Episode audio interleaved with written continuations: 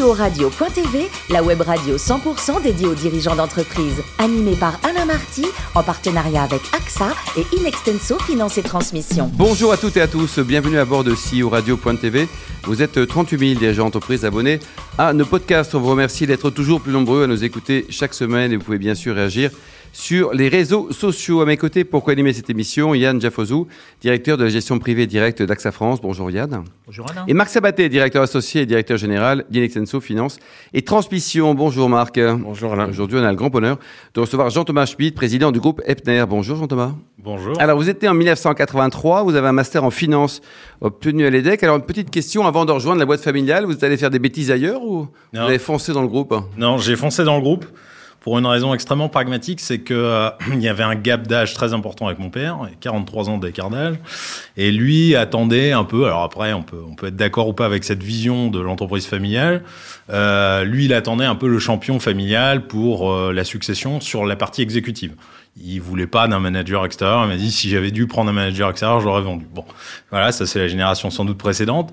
Et euh, bah, moi, je voulais pas le laisser trop attendre longtemps sans savoir ce qu'il en était parce qu'il avait quand même un certain âge. Et euh, moi, à la sortie de l'EDEC, je me suis dit euh, bon, c'est bien de vouloir partir à l'extérieur. Ce serait sympa de faire tes premières expériences à l'étranger, dans d'autres domaines. Moi, je voulais plutôt faire autre chose au tout départ.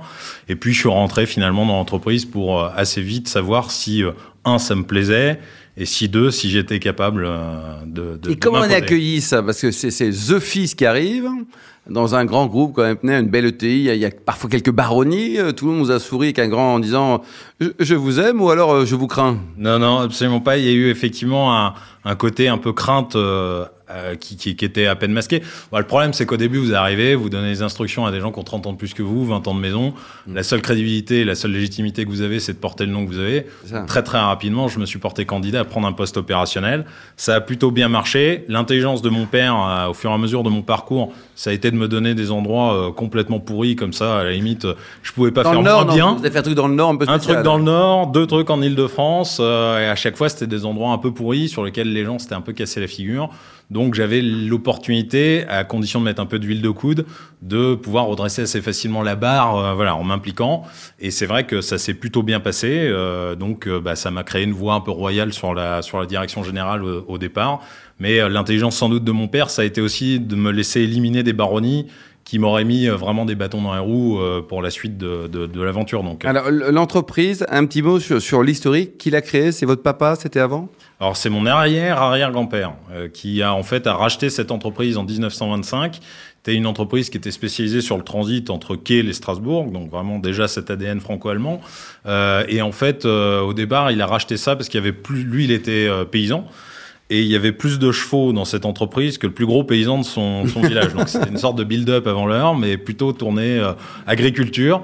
Et donc finalement, il s'est pris au jeu du transit et il s'est investi corps et bien là-dedans. Donc, euh, Alors aujourd'hui, les, les chevaux ont bien changé, si je puis dire. hein. L'offre au service, elle est, elle est très large, hein, transport, logistique. Oui, alors ça on a bien changé, mais on y revient de plus en plus. On fait des livraisons de plus en plus Oui, euh, à pied, à cheval, en vélo. Non, mais le, le transport a, a fondamentalement changé, et c'est ce que j'expliquais euh, tout à l'heure. Le, transport aujourd'hui, c'est devenu une commodité. Tout le monde peut transporter. Aujourd'hui, la, grosse problématique ou le changement de paradigme majeur, c'est qu'on transporte moins une marchandise qu'une information.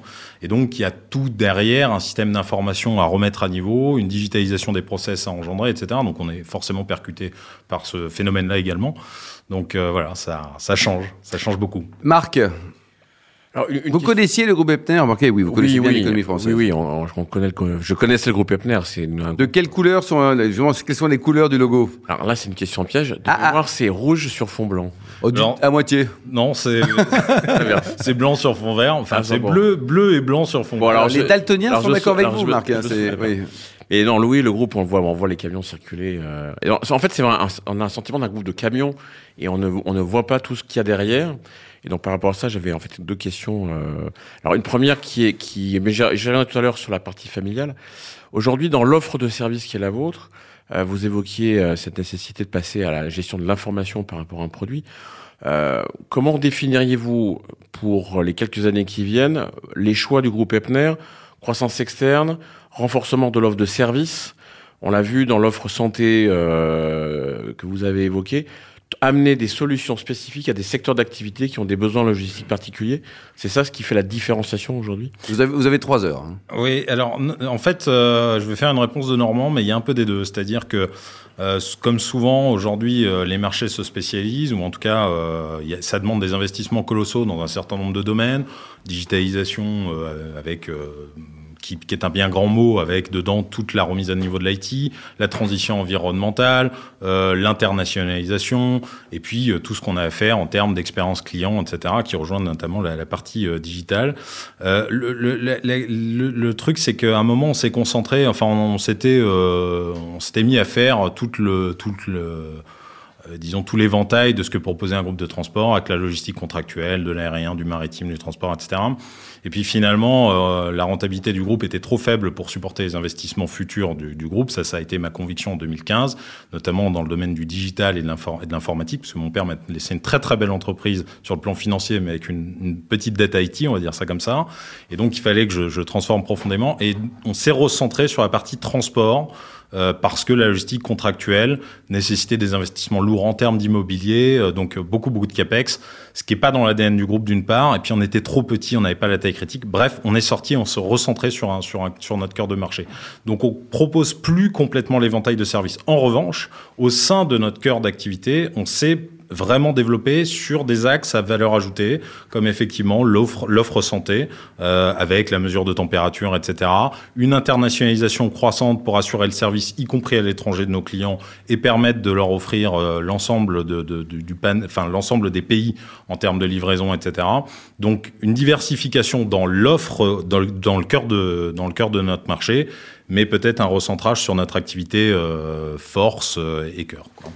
Alors, est-ce que ce recentrage, dans la mesure où il est en partie conditionné à une vision sur des capex à, à, à mettre en œuvre, n'est pas aussi lié au caractère familial de la société et à la difficulté, ou en tout cas aux enjeux de, de garder le contrôle et de limiter l'ouverture du capital, qui permettrait effectivement d'avoir plus de capex? Alors, euh, c'est pas forcément lié à ça, même si euh, effectivement la question de la liquidité du capital est un sujet qui se pose, euh, et j'y reviendrai peut-être dans un instant euh, de manière active, ou en tout cas qui, qui est une question qui, qui plane au-dessus de notre tête. Euh, la, le, point, c'est qu'aujourd'hui, euh, notre cash flow euh, sont suffisamment euh, importants pour couvrir assez largement nos investissements présents et futurs.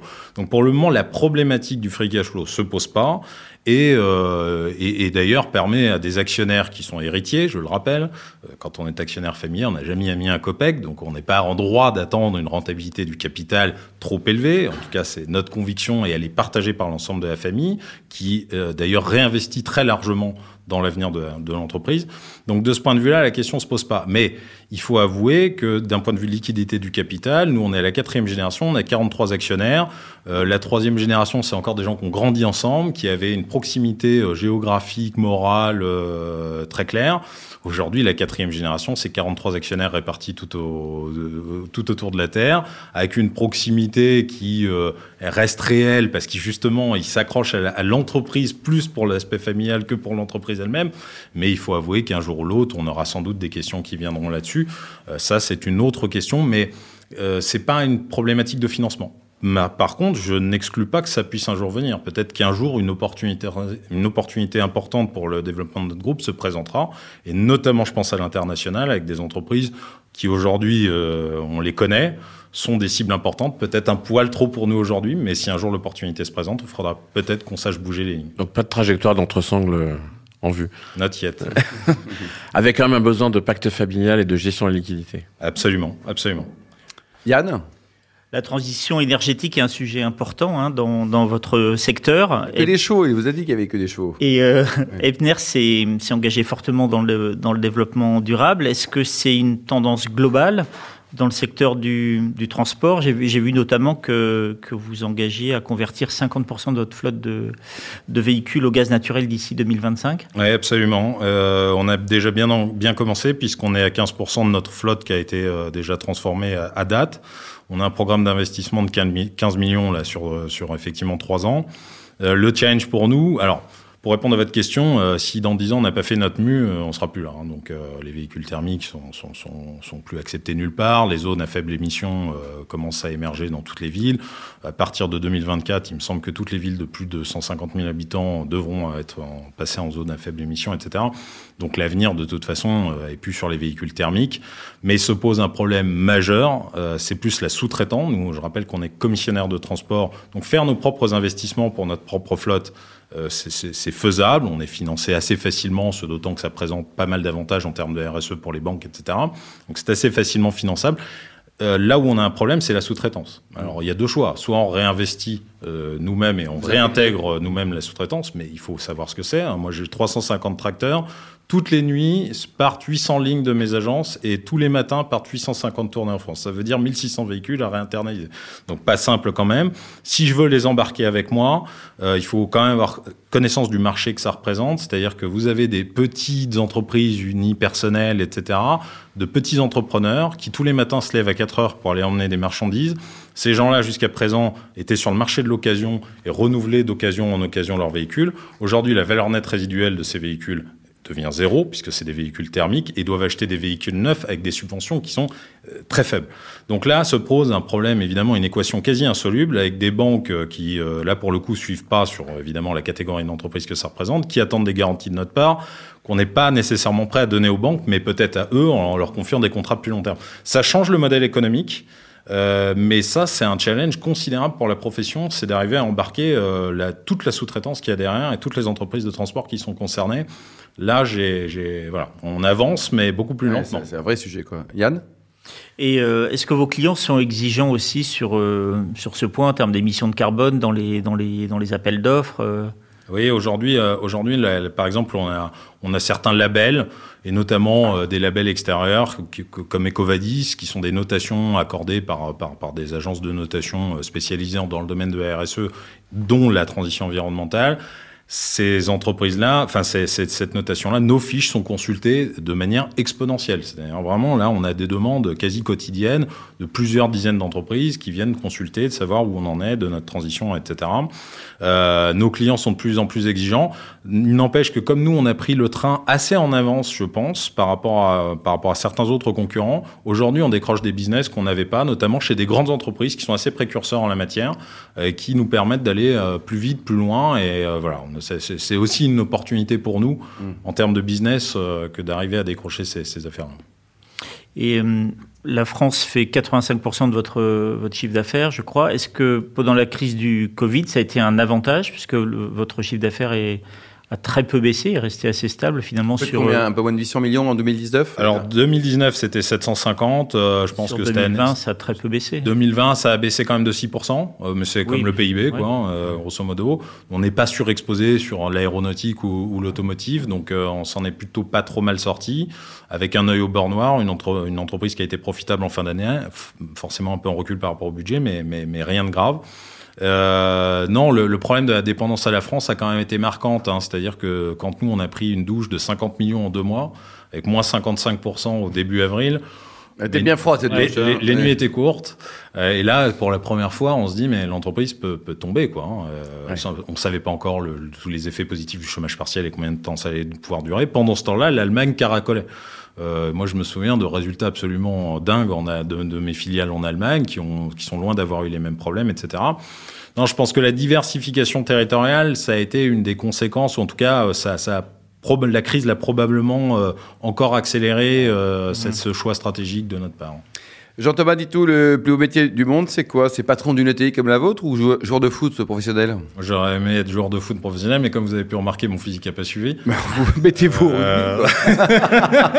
Alors vous soutenez le PSG, ils vont la gagner un jour cette Coupe du Monde dans les 50 prochaines années ou Ben, pas? je, je sais pas, à force de jouer les Harlem Globetrotters, sans doute, ouais, euh, peut-être qu'un jour ça va finir par passer. Bon, et pour terminer, vous soutenez des causes caritatives, humanitaires, il y a des, des choses qui se trament au sein du, du groupe ou à titre perso? Oui, bah, euh, bon, c'est toujours la même chose. Quand on est patron d'une ETI dont on est aussi actionnaire, euh, il y a forcément un peu de connivence entre ses choix personnels et, l'entreprise. On soutient une, une cause qui me tient à cœur parce que c'est une cause qui embarque tout le monde, qui s'appelle Magie à l'hôpital.